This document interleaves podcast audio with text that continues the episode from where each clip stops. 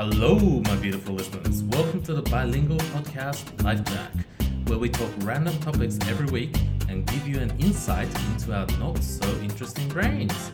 I'm your host and English speaking Japanese Ozzy Frankie, and my co host is the Japanese speaker Takumin the Traveler. How are you doing, mate? すこぶる元気ですね、今日も。 You are Skoburu Genki again this week, just like next Hi. week, last week, yeah? ラストウィークからね、もうずーっと元気ですよ。Excellent, excellent. まあなんか、やっぱり、ね、この、なんだろう、えっ、とね、日本は、まあスリランカは今どうかわからないけど、かなり暑くなってきたね。Well, it is, you know, midsummer in Japan うん right うん。So, そう。で、こ今年は梅雨が長かったから、Uh-huh. で、梅雨が明けたのがもう7月終わりで、やっと8月から本腰入れて夏って感じだね。I see, I see. うん Well, I mean, Japanese summer, I, I remember it to be very, very hot. And Mm. I just didn't want to be outside the whole time. I just wanted to 湿 be indoors. Yeah, that's right. So the humidity is always so high. スリランカの今の気候はどんな感じですか Well, they say that we are in the rainy season, right? So it should be raining.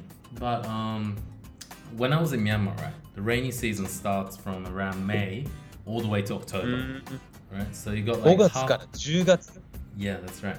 So you got rain for close to half a year, non-stop, every day, cloudy. 半年 You 雨 know? 季 yeah, yeah. So, じゃあ so 残残す半年は is and then you have from um, Oc- end of October, so probably around from November through to about uh, April, you got well dry season.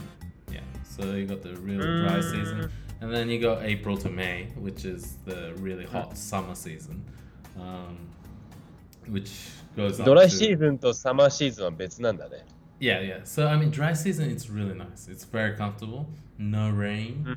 It's not too hot. You know, it's it's very comfortable to live. But so you got half a year where it's con- constantly raining, and then you got the other, you know, uh, five four months, which is you know really nice, really nice climate.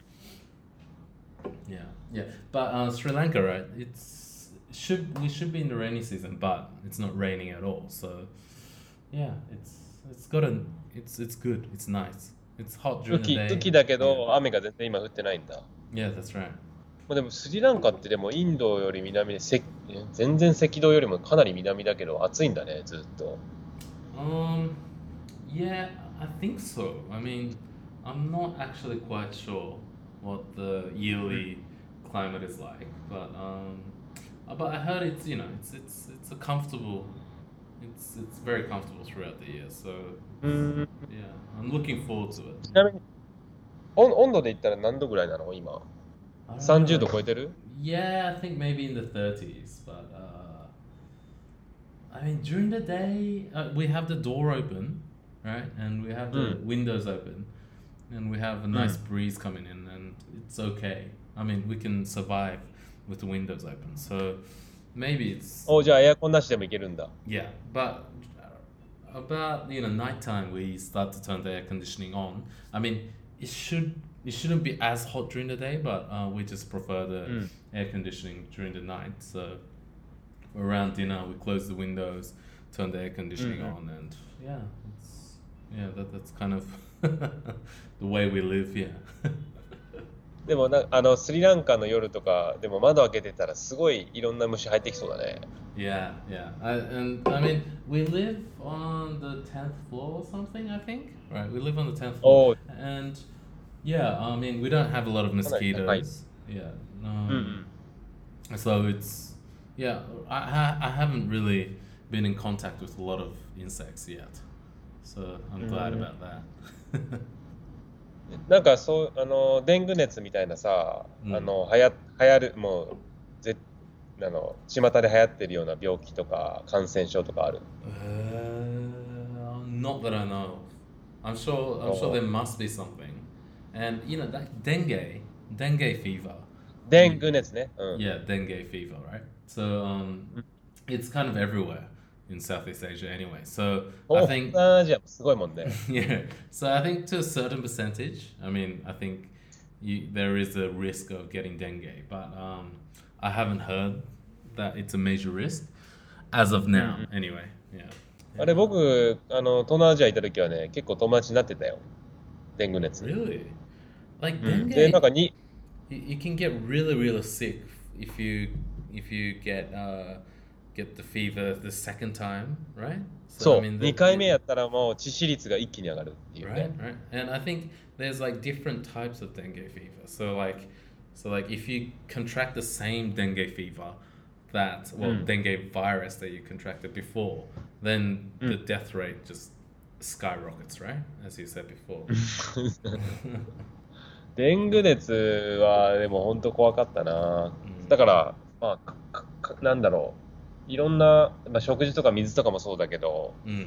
東南アジアはやっぱり蚊蚊に注意はしてたね。ずっと。yeah yeah yeah i mean and you know like i heard from a friend right like if Mm. you don't have the mosquito kind of a um what you call it those uh, kayoke kayoke spray spray 蚊よ right? け yeah はい yeah。so, 虫よけスプレーね。yeah yeah mushioke spray right so like um, repellent i think mosquito repellent or uh, bugs repellent spray or something right um if you don't have those then the best way to repel mosquitoes or bugs is to rub alcohol on your feet if う you rub alcohol on ー your ん feet それは yeah アルコール高い方がいいね、きっと。 Yeah, yeah. So like you know, like shodoku So you got like the um, uh, the stuff that you can't get right now or before, right?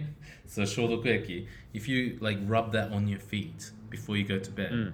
you don't get stung by. ビフォは寝る前ってこと Yeah, yeah, yeah. So during the night, I think during the day it doesn't really work because you got shoes on and whatnot, right? But during the night, if you put alcohol all over your feet, then apparently there's people don't get stung. それはさ、あの、足に塗ればもう上半身も すら Yeah, 顔が寄ってこないのかな yeah, yeah, yeah. Yeah, apparently. うーん and um, it's not scientifically fr- from what i know right it's not scientifically um, proven that it it repels mosquitoes but apparently all these um, people that you know travel around the world it's like a common knowledge that if you don't have mosquito repellent sprays then you just rub alcohol on your feet it's like a common knowledge まあでもなんか、あのー東南アジアとかで買う虫除けスプレーって結構アルコールの香りもしてたからね。yeah, it's quite strong, no? It's う not. ん It's めちゃめちゃなんかなんとかなんなんか数字あるじゃん。mm. あれ Yeah. の数字数値がすごい高かった気がする。虫除けのパワードを示 Yeah, yeah. す数値が。like when I was in Myanmar, right? So we we used to, you know, there's lots of mosquitoes in Myanmar, especially in Yangon, and um, I would buy like Japanese kind of um, なんだったっけ? you know the ones that you put Katori-sen- into the electric, uh, katori senko, as well as you know the the ones that you put into the electric grid. So なんか、え、うん。なんだったっけ？液体コンセント液体が入ってるやつねそ。うそう、コンセントにさ、そうそう。 Yeah. はいはいはい。Anyway, so でちょっと Jap- ちょっとライトが光って。Yeah, that's right. なんだったっけ名前忘れ忘れたな。うん。Anyway, so Japanese Katori Senko and Japanese, you know, these devices, they don't work with Burmese or Myanmar Myanmar mosquitoes, right? So 全然ね、日本のじゃね、弱くてね it、doesn't work. 太刀打ちで But- きない。Yeah, but but you know that kind of um uh that one push one push spray Ah. in Japan? はいはい。 It doesn't kill the mosquitoes, but they do not come and bite you during the night if you do if you spray like three of those. So the only thing that I have, you know, uh, that has worked for me in Myanmar or東 Asia to get rid of mosquitoes was the one push one push spray. えー、ワンプッシュはじゃあ買いに行ったことがある。 買い持ってきたんだ。 Yeah, yeah, I, I bring like 10 bottles because one push is not enough. Because one push is not enough. You need to do like five push. If you do five push, then for one night you don't get mosquito bites. So, so the one も push うなんかちょっとあや怪しまれう。そうだけどね、飛行機で。そうそそうんなのいっぱい持ってったら。間違いない。right. Yeah, yeah. It's, it's pretty crazy. Yeah. Okay, so Takumin, so I'm thinking, right? So this week's topic, I was thinking jobs of the past and jobs of the future, right? So like concerning jobs. それは、あの、新しい、なんだろう、働き方とか、古い働き方っていうのでいいかな。 Yeah, yeah, I think so. And I mean, you know, it, it, depending on countries and depending on industries, Mm. this changes. But I think we are kind of in a very unique situation Mm-mm. where we can talk about, you know, like maybe it might be the future of working, maybe mm. we might be doing something just crazy, right? I'm not quite sure. But I mean, I think we're in a unique situation to kind of um, speculate, you know, what working in the future is like. And especially, you know, that you it is possible to work in you know unique kind of situations right so um, yeah, yeah. 今 So すごい that- ね、 that's 変 what わり、 I 変わり、 think. 変わりつつあるからね、ちょうど働き方が。 Yeah, right. Mm. And I think the uh, o- the obvious, うん。 the obvious thing that's kind of changing everything is you know coronavirus, COVID nineteen. うん。 You know, it, it hit every country in the world. うん。 Uh, maybe starting the, maybe around February this year, right? And it's affected so many people mm. infected, so many people killed, so many people. But at the same time, you know, it it's just drastically changed the way that we live, hmm, hmm, right? Hmm, and the way that we work.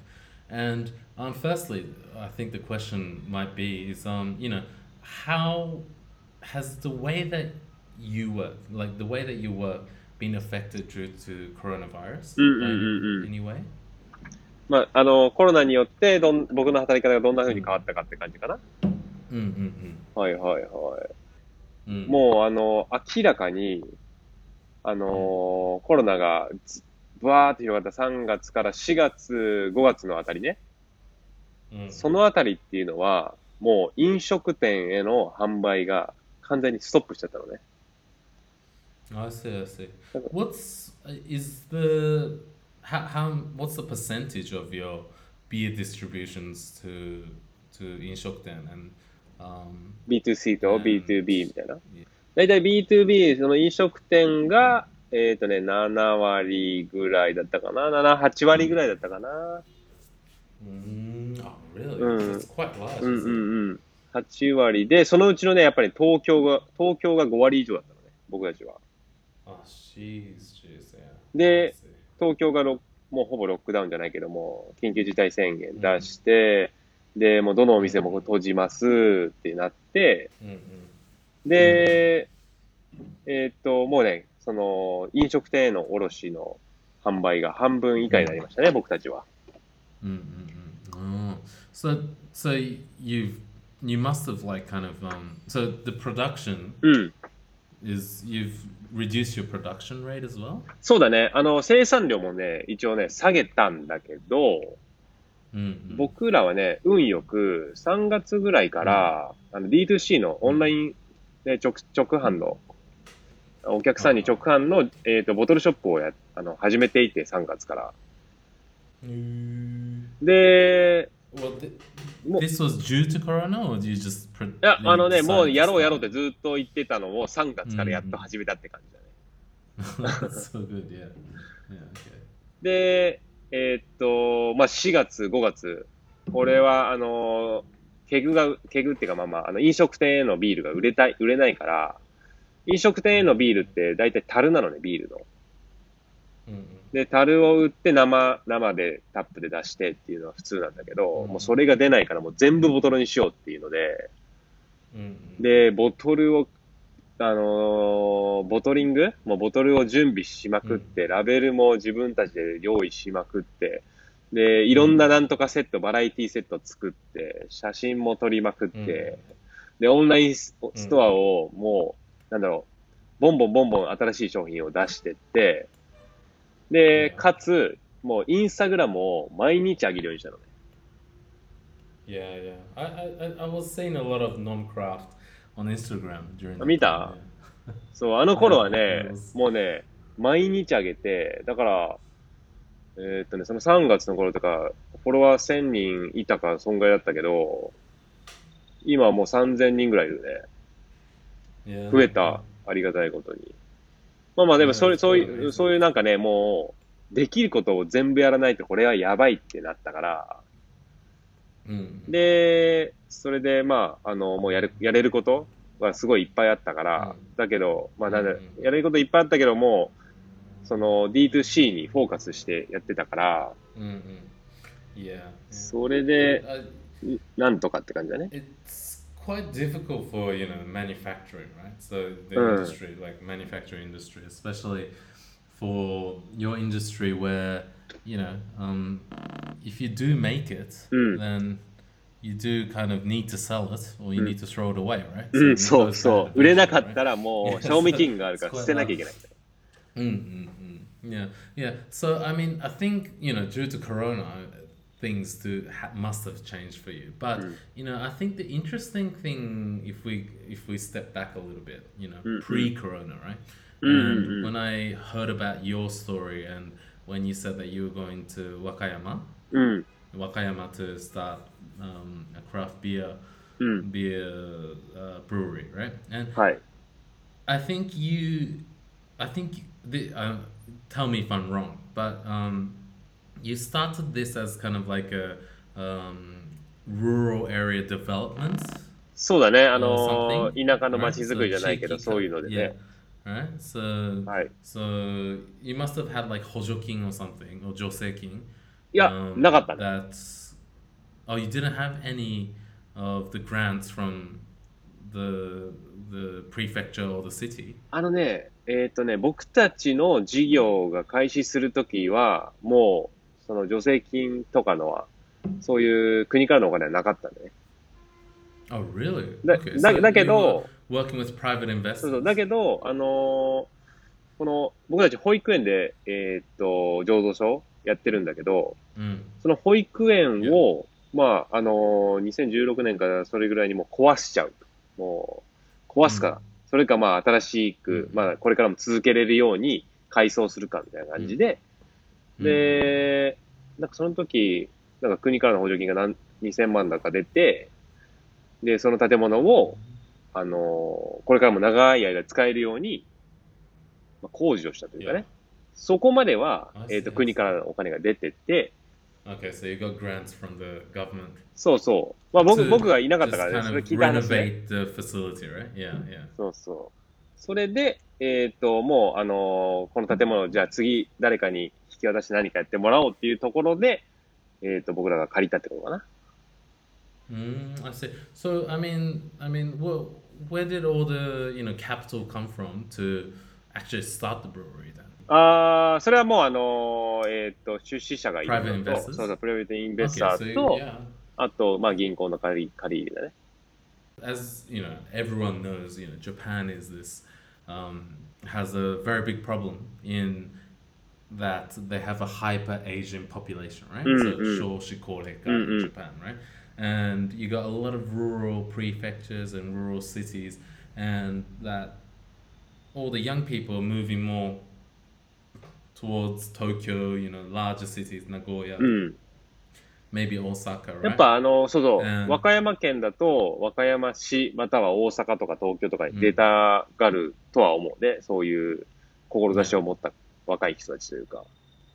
Yeah, and I assume so. And I mean, so you, younger people are just, you know, the population of younger people probably in Aritagawa and Wakayama うん。 uh, prefecture is just decreasing year on end, right? うん、うん。 So, I mean, in a sense, you've created something that provides the city that you were residing in, giving it new air, you're giving it new life, you're giving it, uh, giving, bringing in something that is trendy for young people, うん、うん、 you うん、うん know, um, and bringing in new customers, bringing in new people, right? うん。 And I think that kind of, that kind of, um, you know, new life to it, and that that was quite interesting for Mm, me mm, to- mm. when when I first heard that you you you were going to Aritagawa to do something like そうだね。なんかその有田川が、なんだろう、あの人口、えっ、とね、 今後の推移みたいなやつをね、未来予想みたいに見るんだけど、有田川はね、の、その、減少度はね、かなりね、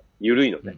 Oh, okay. そう。まあ、それは、まあ、昔からあるの、その農業、あの、みかんの農業がすごい、あの、その町を支えてるのってのもあるし、まあ、どっかなんか住みやすさもあるんだろうけど、まあ、僕、ちょ、あなんだろう、あの、体験、体感的に感じるのは、なんかどっかね、あのーまあ、僕らみたいな、なんだろう、外から来る人たちもすごい受け入れてくれるっていうのもあるし、あとは、どうだろうね、その、自分たちで、じゃあなんか、なんか、ちいちゃい工場とか、ちいちゃいカフェとか、まあ、自分らで、ちいちゃいね、クラフトメーカーが、もう自分らで始めようみたいな、そういう人たちがいるから、うんまあ、そそういうのを、まあ、あのーもしね、あの一回、例えば高校出たら、外出たらいいと思うんだけど、そういうのを見て、なんか面白いことやってるなーっていうのでね、戻ってきてくれるっていうのが一番ね、その街の活力にはなると思うけどね。Yeah, I think so. I think so. uh, you weren't doing too much before uh, before craft beer, right? So you're mm. traveling around the world. You create, right? Hmm. yeah, but you created something in a city that you had no affiliation with in the past, mm. and now you've got something like I mean, obviously you got coronavirus and probably your sales have decreased mm. due to that for hmm. now, hmm, right? but you've created something that's that you know brings joy to people. I think making something, right? Making something うんうんうん is such クラフトマンってことね。 such a yeah right Uh, crafting something right Mm, like, like quite literally crafting something is is the most satisfying それはまあ style of 目に job 見える you か can ら do, right? すごい、あのーイメージしやすいですよね。 if you can do something in a rural city in Japan うん。 such as craft beer うん。 you can make anything anywhere うん。なんか as ね、 long as you have the will to do it right うちうちのね、アメリカ のね、ポートランドから来てるね、ベンっていうのがいるんだけど、まあ、あの、彼が、あの、クラフトビール、醸造所がある、この、その町にある、まあ、き Mm, 町にとって良くなることっていうのの一つに、mm, mm, 何かちょっと変わったことをすること、mm. まあ、クラフトビール、ビールを作るってこと、まあ、それは普通じゃないから、あの、こうん。例えば普通に、あの、純粋に教育を受けてきた人たちにとっては、何か新しくものづくりをするとか、クラフトビールを作るっていうのは、普通じゃないけど、そういう世界があるんだよっていうので、あの、見せれるっていうのと、そういうクラフトビールを作る街だから、その、街の外からそういう、まあ、アートをやりたいだとか何か新しいことやりたいっていう人が集まってきたときに、集まる、あの、なんだ、集まるっていうか、まあ、どっかに移動する、どっかに移住するとか、どっかの街でやりたいなっていう人たちが、あの、一つ、あの、クラフトビールがあるってだけで、移住したいポイントになるみたいなね。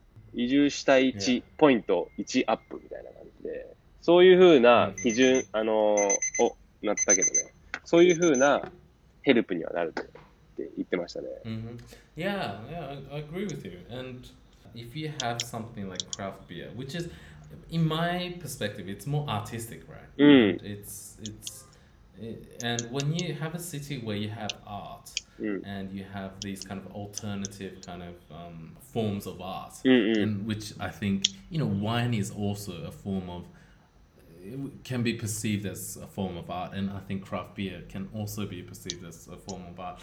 I mean, it brings in people, and Mm. it makes people go, "Hmm, okay, you're doing something Mm, mm. quite interesting うんうん。 where you are." And I think, yeah, I, I totally agree that that you making it a business Mm, to mm. make craft beer, うんうん。 but also at the same time you're bringing in new people for the city and for the town. Mm, mm. It's it's kind of like a you're doing something quite amazing. I うん reckon. うん。なんかさ、そのクラフトビールを作るってね、 まあ、あのーなんだろう。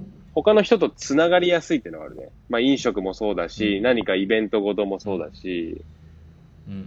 なんかすごいね、簡単にね、どんな分分分分類分野の人とも、農家も絡めるし、飲食店ももちろん絡めるし、Yeah. 簡単にね、つながりが持てるっていうのは、まあ、小さければ小さいほど、あの、そうだと思うけどね。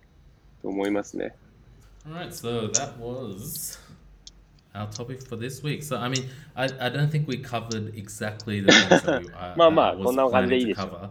But yeah, I mean, but um, just to kind of wrap it up um, for your side of things, it's basically, I think you've created, right? So, I mean, basically, the perspective of working in Japan Mm. is right. You be- you you graduate university as we Mm. did. Yeah, we Mm. graduated a 一 pretty 緒の good 大学ね。 university うん of うん。 education, right? So we have license to be teachers, but we never became teachers. But um, Mm. you know, but in Japan, usually you go into a company, you become komuin, you know, うんう public ん。 servant or something. But I mean, to be honest, it's not really too difficult to create a job, right?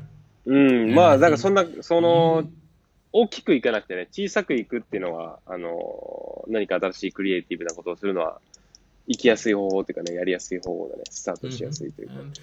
It's really difficult when you're starting something new. うん、But to be honest, I think there's a lot of people that can give you a lot of hints, right? So, and I think there's a lot of people that um, that have great ideas, うん、and I think it's good to kind of try and weed out these kind of people and try and uh, communicate with them and try and find out what what you can what you can do Mm, to in this whole big scheme of things that these people are trying to do and people who want to start something new うん、うん、うん should うん。 you know listen to what you're doing and um, hear how you actually um, made what you have now. So yeah, yeah, I think you it's awesome. It's amazing what you did. So, ありがとうございます。 Yeah, excellent. I'm a little bit drunk. Sorry. By the way, I'm I I am not drinking a craft beer. I'm drinking this. いや、クラフトビール早く飲んでよ。beer. もう、スリランカに送るか。うん、飲みたいんだよね。そう、うん送ってほしいんだけど、今多分、なんだ？あの、ライオンビールっていうあのあスリランカのビールを黒いやつじゃ今ない？飲んでました。黒くはないかなあれ？黒くはないですね。ないか。うんうん。ちょなんかね、レあの缶はね、めっちゃおしゃれなの。えー、これライオンの絵が、えライオンの絵やつじゃないんだ。そうそう、ライオンの絵だよ。ああ。そう、ちょっと酔っ払っちゃってるから自分でも何言ってるかよくわかんない。I'm, not, I'm a little bit drunk, so I don't know what I'm saying. But anyway, so this is the topic for this week. And うん。maybe we might continue next week. I don't know. We'll, we'll think about it. That's it. それではですね、次のセグメントは Stuck in My Head。Stuck in My Head はですね、毎週、あ、今週、頭から離れなかったさまざまな出来事について語っていきます。それでは、はいまず、私からいきましょう。そうだね。フフランキーの、うんあの、今週頭から離れなかったことは何でしょうか？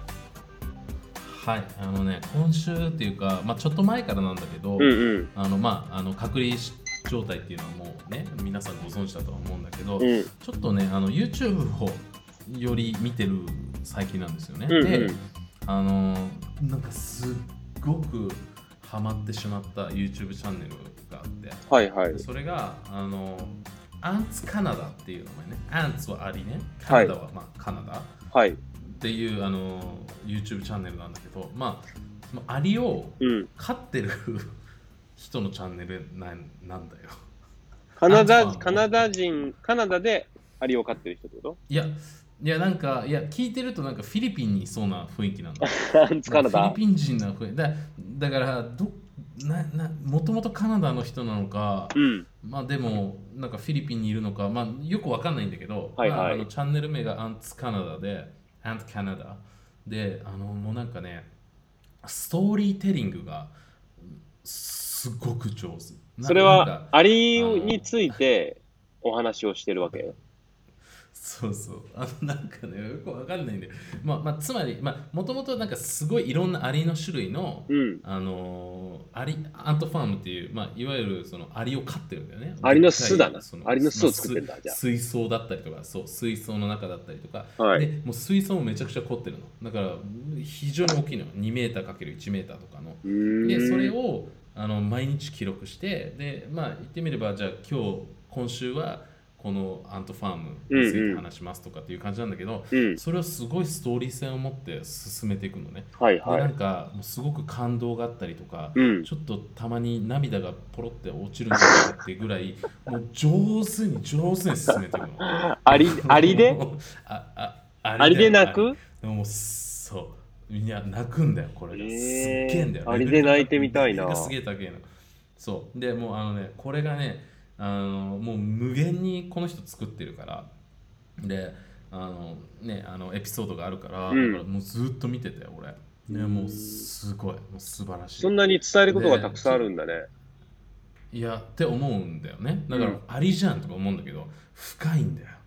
うん。ねほんと深いんだよアリってって思っちゃうくらい何かちょっと、まあいあのあの、ワントピックくださいよ。そのアリについて、これやべえこと知ったみたいえなこと。えっとあアリアリについてより、うんえっとねあのあとあるエピソードがあるので俺これえそれを す教えてこいつよ。本当神だなって神だなと思ったやつがあってうん。であのゴキブリをゴキブリをあのまあ言ってみれば彼って餌をあげるときゴキブリだったりあのミミズだったらあげるんだけど、うん。その基本的この苦しミミズだったりゴキブリが苦しむのが嫌だから、うんあの殺してからあげるんだよだからもうあのああ、なるほどね。なんか苦しんでる様子を見たくないから。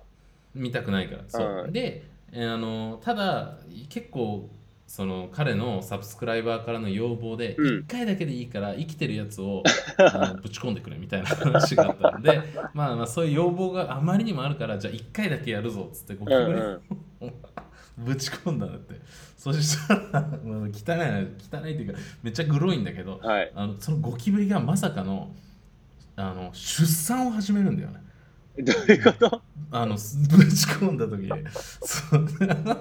でであの そのアンツカナダのうん撮ってるやつがあまりにもショックでそれを それがねそんな自分は基本的にそのゴキブリに苦痛を与えたくないから殺してからぶち込んでるのにその1回だけうん。ぶち込んだ時に出産始めてこの赤ちゃんのゴキブリもアリの餌食になってしまってるっていうのに対してすごいショックを受けてそれをずっとナレートしててそれをゴキブリのどんだけかわいそうかっていうのをずっと説明するの。でその BGM にすごい悲しいミュージックをかけてて、うん。俺初めてゴキブリに対してあかわいそうっていうふうに思っちゃったんだよね。ってぐらい上手なの。上手なの。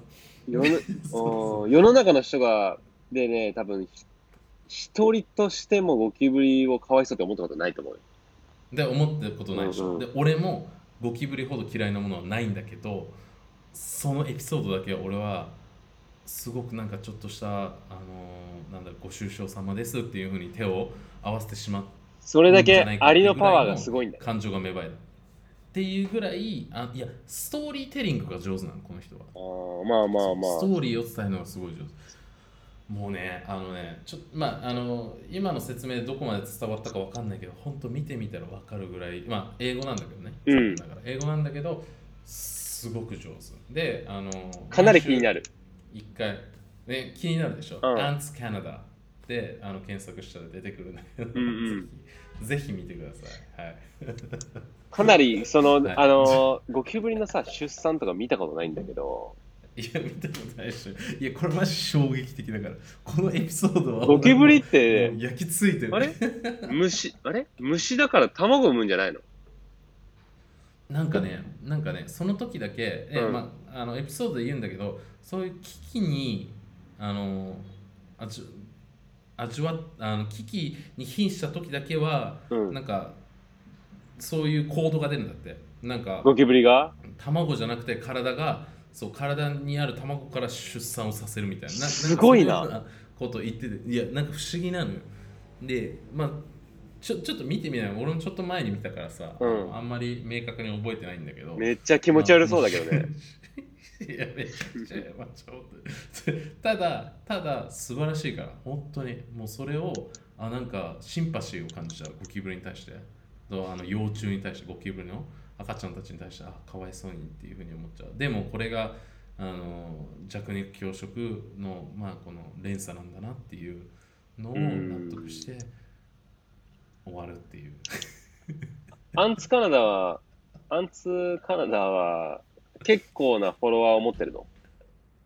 あのね、多分ね、こういうあのニッチな、うんあまりにもニッチなことをやるから、うん僕みたいに別にありに興味なくても、うん。彼のストーリー性の高さにあの多分魅了された人たちがたくさんいると思うストーリーテリングがあるわけだ。そうそう素そう晴らしい。でたくさんいるのよアリの種類もで、うんそのアリのファンの水槽みたいなのもたくさんあって、で毎週違うあの今日今週はこのファイヤーアンツですみたいな。今週はブルーアンツですみたいうな今週は何アンツですみたいな。っていうような感じなんだよね。かなり尖ってるね。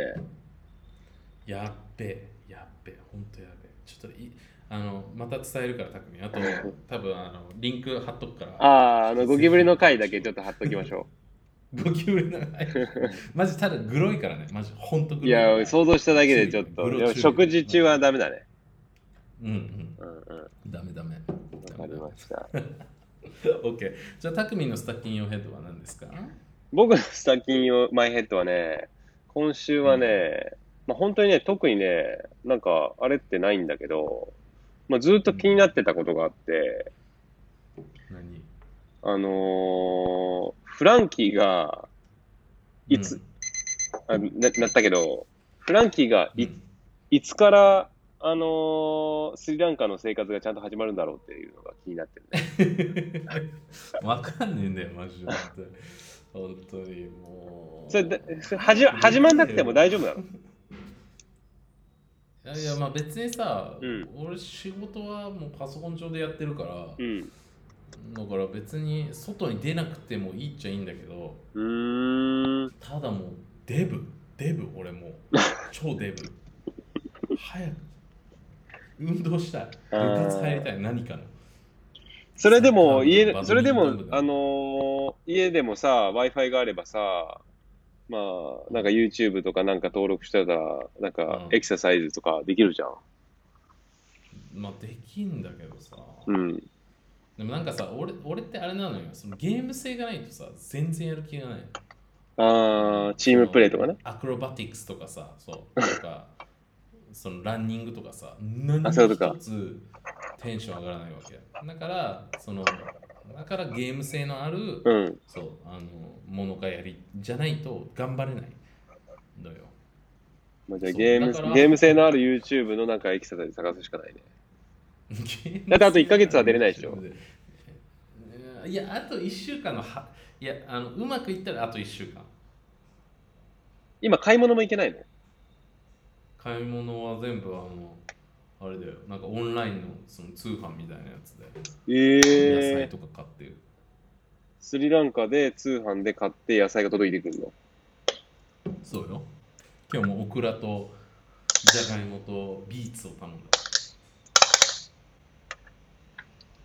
まあまあ、それで生活できるのはでもいいけどね。うん。まあ、ただもう本当にねはもうちょっと出て運動できるような環境うん。を作らないと、あのやばい俺。もううん。本当デブ。もうはい。解放された。もう解放された。本当に。もう解放して俺を。出たら警察に捕まるとか、そんなレベル？あーまあ多分アウトだろうね。あ、警備がいる？普通にもはや。逮捕やえー一応まあ下のねセキュリティが多いってなると。うだから、ん。うん、いや本当はねもうこのポッドキャストのためにマイクを買いたいのよ。マイクを買いにも行けない。んだけど買いにすらいけない。マイクを買いにすらいけない、マイクぐらいオンラインで買えそうだのに、アマゾンで。いいやまあただ俺そこまで信用してねえからさ。あの通販はな。あだアマゾンはねえんだわ。アマゾンはそうそうそうそうだからね。まああと1週間後？だから、うん。多分来週の日曜日が次の収録でしょ。うん。だからその時には解放されてるはず、うんあうんうん。の全部うまくいったら。でいや、あの、早く、早くスリランカの様子をね、スリランカでね、あの、ね。食べてほしい食べ物とかいっぱいあるから、ちょっといろいろレポートしてもらうから。うん。分かった。じゃあそう。まあ、基本カレーだけどな。スリランカのなんとかカレーとか、スリランカのホニャララカレー。最近食ってないから。そう。最初の施設隔離からカレー食ってないから、ー。うん、で、あと、スパイ、スパイスの、あの、現地調達とかしてもらうから、そのうち。あいいねいいね。うん。だってタクミンもようカレー作ってるもんね。カレーよく使ってるし、まあ、出店するしね。コラボだね、ついに。Alright うん。じゃあじゃあまあ今週はこんな感じでいきましょうか。はい。いやでもあれじゃんエンディングは絶対あれで終わらなかんやって名言いく？じゃあ名言、今週の、えー偉人の名言お願いします、たくみどうぞ。はい。ジョン・レノンの、僕、ジョン・レノンの曲で、Wise Over っていう曲がね、かなり好きなんだけど、うん多分その時の名言かなと思うんだけど、All our songs are anti-war. All our Anti-war. songs うん are anti-war. うんうんうん。これ多分僕、うん僕、僕の理解でいくと、うんまあ、僕らが歌ってる曲は全部アンティ・ワーだから戦争に反対してるよ曲ですよっていうね。そう戦争の反対が多分平えー平平和だと思うから、だね。平和を歌ってるんだよっていう。合ってますか、そういうことだよね。そういうことで間違いないと思います。あそうだね。まあ、ジョン・レノンは、ね、やっぱり、あの、平和に生きたこと男だからね。ピース、ラブピースだからね。ラブピースヨーコだからね。ヒッピーヒッピーたち。ヒッピーのスタートかよね。そうやな。じゃあ、今週のまあ、こんなシンプルなやつもありますよの。名言、ジョン・レノン、Our Songs are Anti-War。正解。はい。それではまた来週。See you next week. Bye. バイバーイ。